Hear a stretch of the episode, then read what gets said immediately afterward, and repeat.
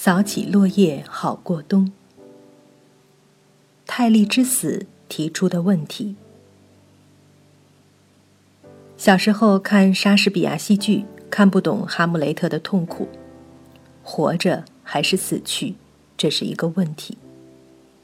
想这算什么问题？还用得着问？不是说好死不如赖活着吗？长大经历了多了，才知道，当人们面对活着还是死去这样的两难困境而找不到答案的时候，那就是真正的悲剧。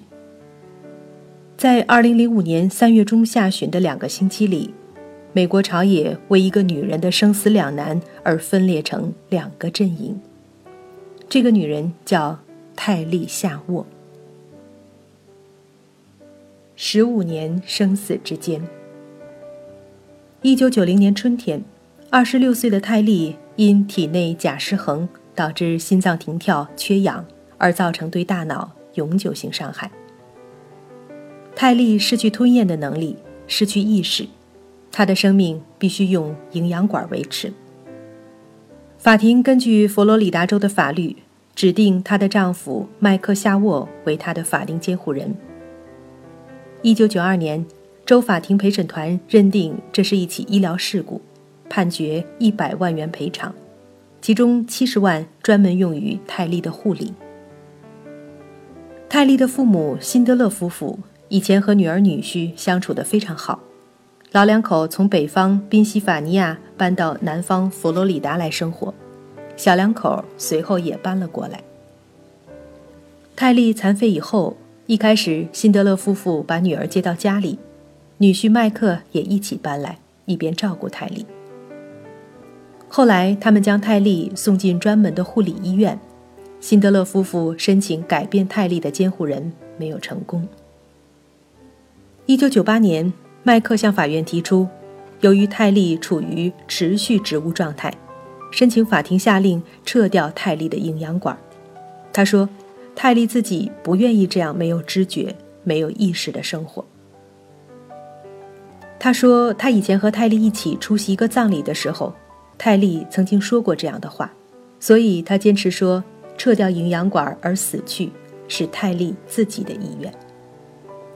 而泰利的父母辛德勒夫妇却坚决反对，他们寄希望于医学的奇迹。泰利的丈夫和父母从此为泰利的生和死开始了长达七年的司法诉讼。二零零零年，佛罗里达州法官格里尔判决，根据佛罗里达州的法律，可以将泰利的营养管除去。这一判决的依据是，佛罗里达州法律允许对没有康复可能的持续植物状态的病人停止医药和营养，只要病人本人没有留下反对的遗嘱，或者代表病人的监护人提出申请。二零零一年四月二十四日。泰利的营养管第一次撤除，辛德勒夫妇立即提出上诉。两天后，州上诉法庭下令此案应重审。在重审期间，仍然使用营养管来维持泰利的生命。二零零二年，州上诉法院对此案听证，有三个医生，其中两个是丈夫麦克指定的，一个是法庭指定的，在法庭上作证说。泰利处于持续植物状态，没有康复希望。但是父母指定的两个医生作证说，泰利仍然有可能恢复。法官特利尔再一次判决，可以撤除泰利的营养管，但是这一次不是立即执行，而让泰利父母有上诉的时间。结果，泰利的父母在州上诉法院的上诉失败。州上诉法院维持特列尔法官的原判。二零零三年十月十五日，特列尔法官第二次下令撤除泰利的营养管。这时，此事已经惊动了佛罗里达州的立法议会。州议会通过了一个紧急法案，授权州长杰布·布什可以阻止执行法庭的这一判决。佛罗里达州州长是布什总统的弟弟。此法案被称为泰利法。法案通过两个小时后，杰布州长命令重接泰利的营养管。这一次，泰利的营养管终止了六天，但是泰利仍然活着。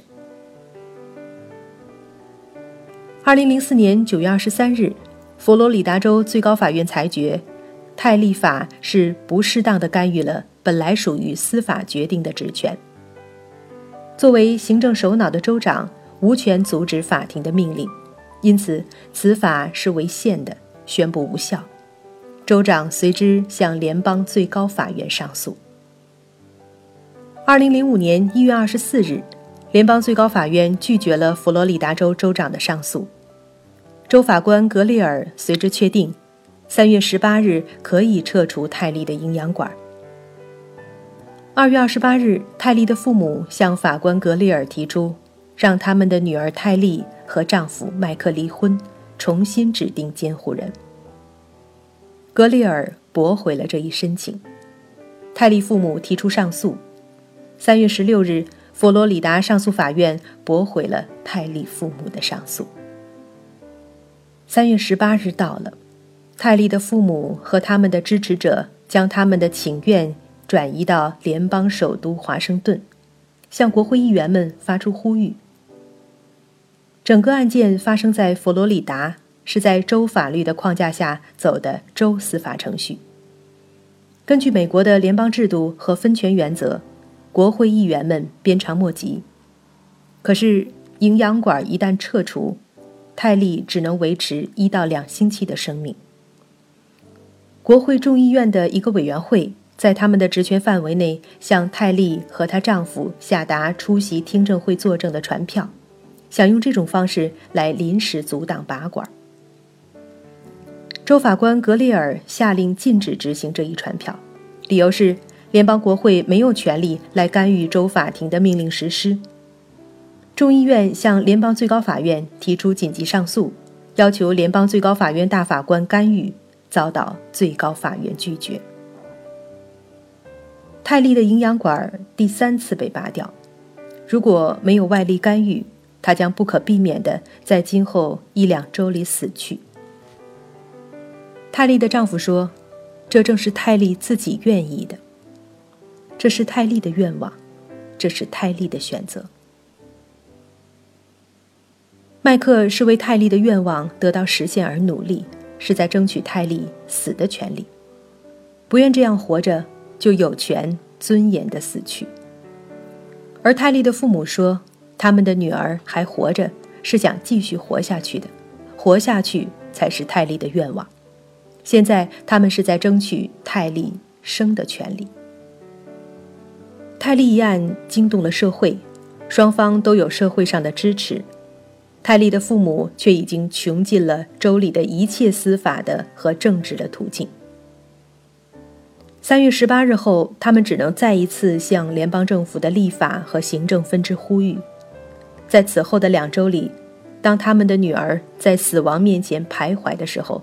生和死的两难困境，再一次惊动了联邦政府和佛罗里达州立法、行政和司法三大分支，惊动了全国所有媒体，惊动了全美国几乎所有老百姓。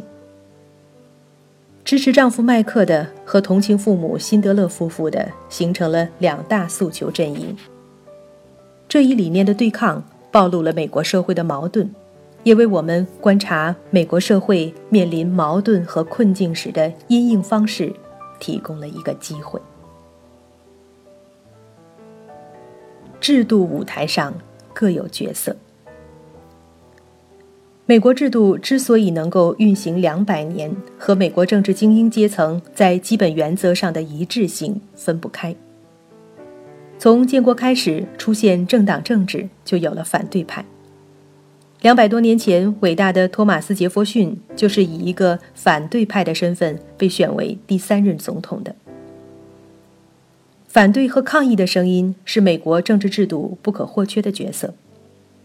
从两百年前的议会当堂打架、出门决斗，到今天议会的限时限刻发言，变化的是政治家们的风俗习惯，没有变的是反对派始终存在，已成为一种。正常生态，而这种政治对抗之所以能够良性运行，从不出轨，并不是制度本身提供了保证，而是取决于政治家们在原则和政治道德上的一致。这种一致认识就是，在一个法治而不是人治的国家，政治家必须尊重游戏规则，尊重公平原则。民主政治游戏有策略，有风险，也有擦边球。可是违反规则、一意孤行，却是道德上不可取的，弄不好会一败涂地而不可收拾。这一次在泰利一案上，以布什总统和国会共和党议员们为主的保守派打了一次擦边球。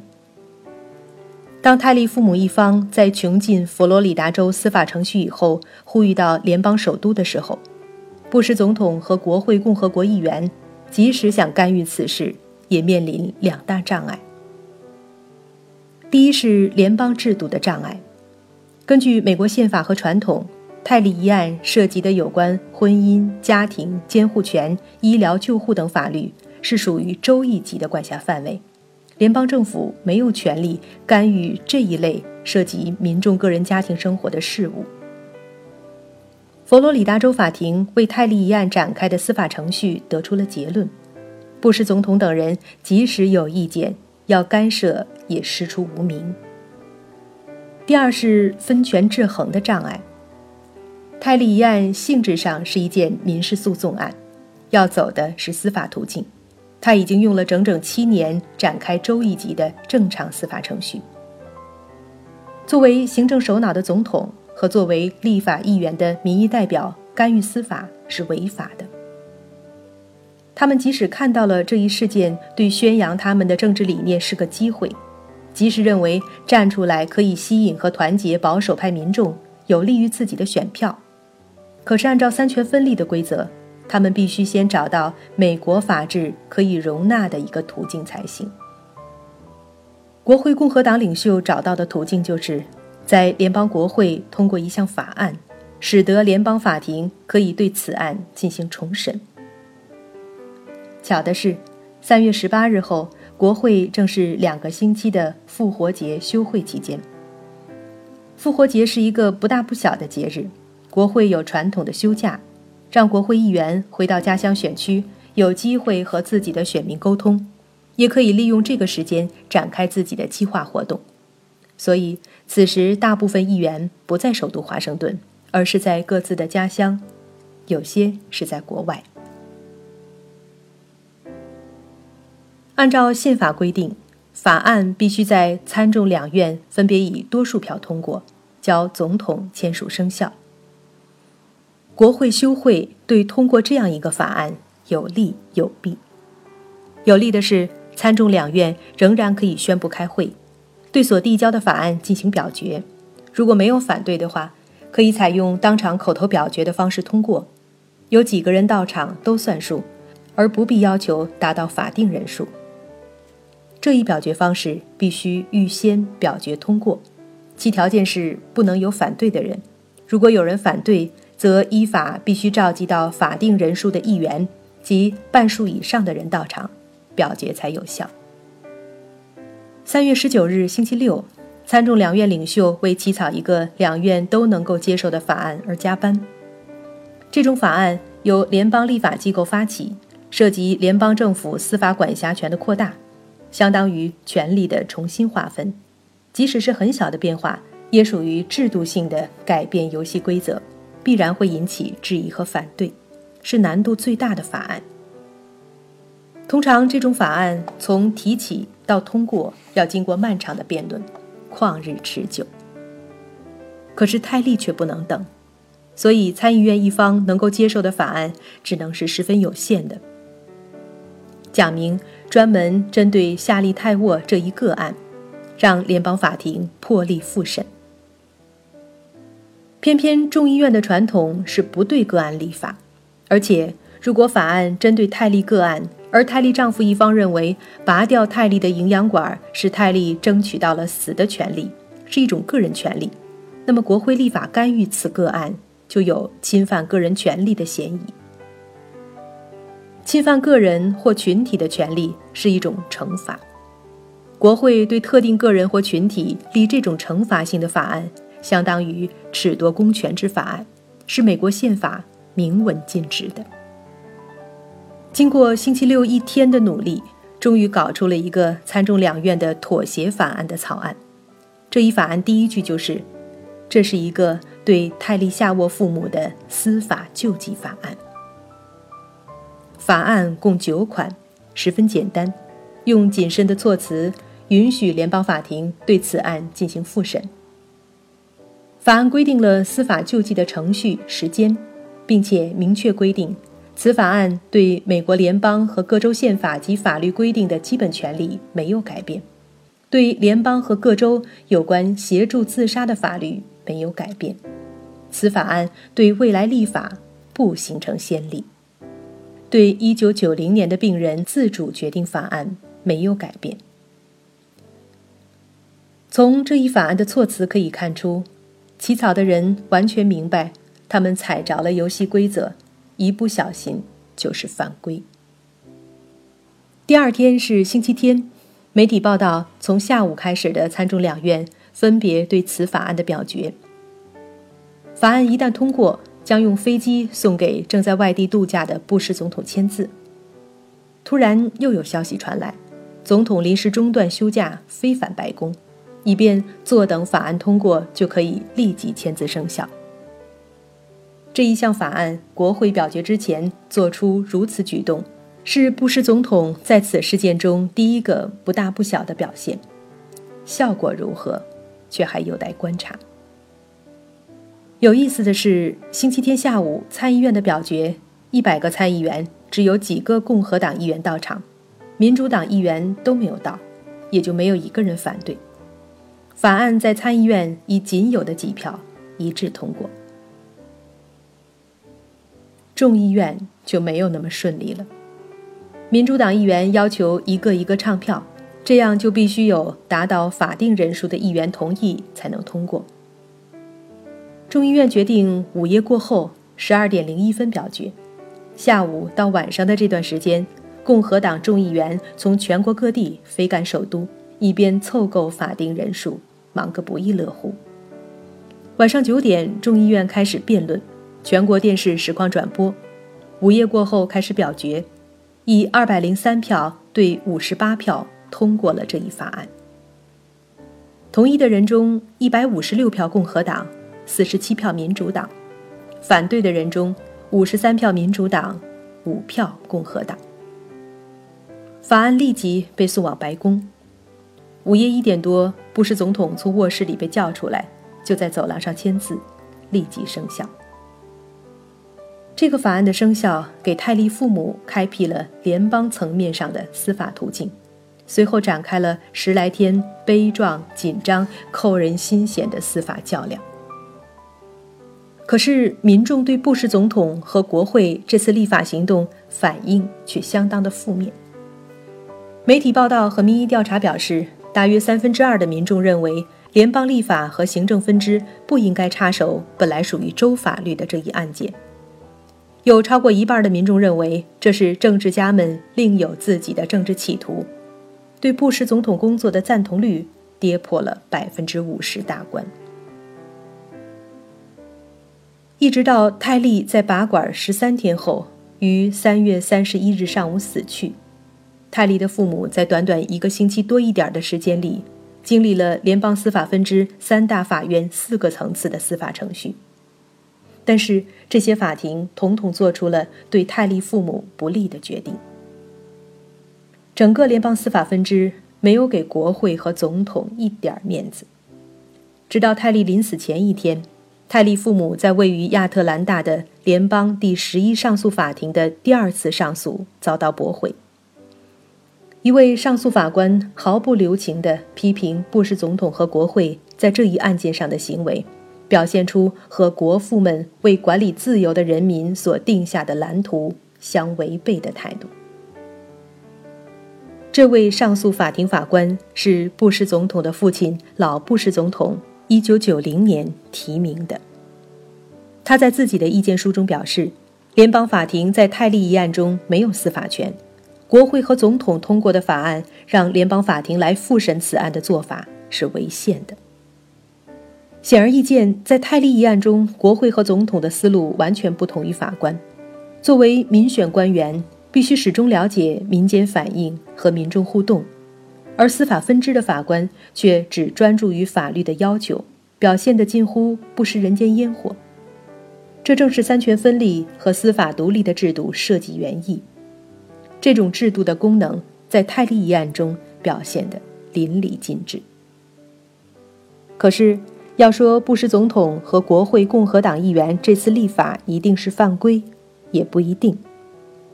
美国联邦和州的分权和争权是联邦主义的一个永恒话题。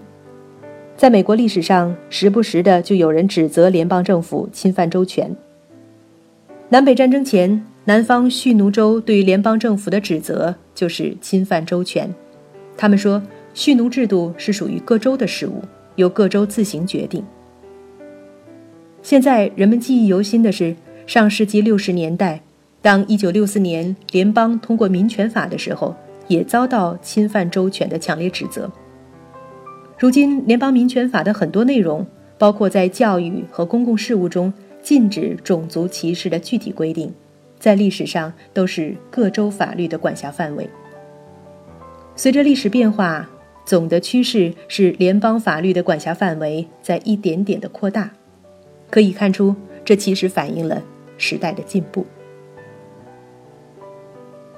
然而，泰利一案确实又有所不同。民众的态度表现出美国人一贯的对政府的不信任，和个人生活越近的事情，越不愿让政府来管。以布什总统和共和党为代表的政治保守派，以往恰恰是强调周全，主张小政府大社会。主张约束联邦政府的权限。这一次，为了强调保守派在生命问题上的价值观，反过来使用手里的联邦权力，做出了一次挑战周全的尝试。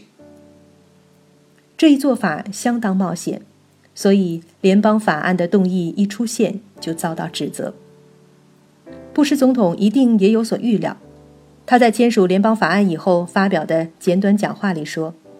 这是一个非常复杂的情况，出现了严重的疑问。在这样的时候，我们偏向生命一边，总是明智的。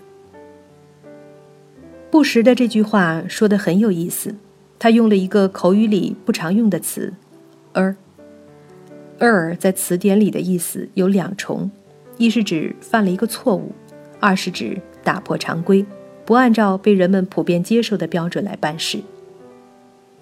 大家知道，布什不是一个临场口才发挥很好的人。这一句子一定是预先写好的。这句话用了这样一个词，言下之意是：如果我们是出格了，那么也最好是出在保护生命的这一边。也就是说，布什内心知道这是一次政治上的冒险。在以后十几天里，布什的这句话一再被白宫发言人引用。他的弟弟佛罗里达州州长也学着用这句话来表明自己的立场。当司法分支的一系列法庭全部判决对泰利父母不利的时候，外界压力曾经一度又集中到联邦和州的行政分支，要在联邦和州两个层面上手握大权的兄弟俩采取行动抢救泰利。佛罗里达的保守派示威民众要求杰布州长下令。到医院把泰利抢出来，由州政府监护。著名激进保守派头面人物帕特·布肯南在电视里说：“布什总统应该派出联邦武装力量到佛罗里达州去，把泰利置于联邦政府保护之下，因为佛罗里达州的司法官员正在迫使一个美国公民渴死、饿死。”布什兄弟俩都明白。他们已经踩在线上，再有举动就越位了。布什总统说：“我相信，在这样一个案子里，立法分支和行政分支都应该偏向生命一边。我们是这样做了，现在我们得看法庭怎样做出他们的决定。”他的意思很清楚，他只能做到这个程度，决定权是法庭的，他不能无视司法。在联邦最高法院拒绝泰利父母的上诉后，白宫发言人就明言，总统已经做了他能够做的一切。在佛罗里达州，总统的弟弟杰布州长出现在电视上，回应保守民众要求他采取行动。他一脸歉意地说：“我不能违反法庭的命令，在这个问题上，美国宪法和佛罗里达州宪法。”都没有给我采取行动的权利。现在回顾，可以说布什兄弟俩在泰利一案上的所为全在意料之中。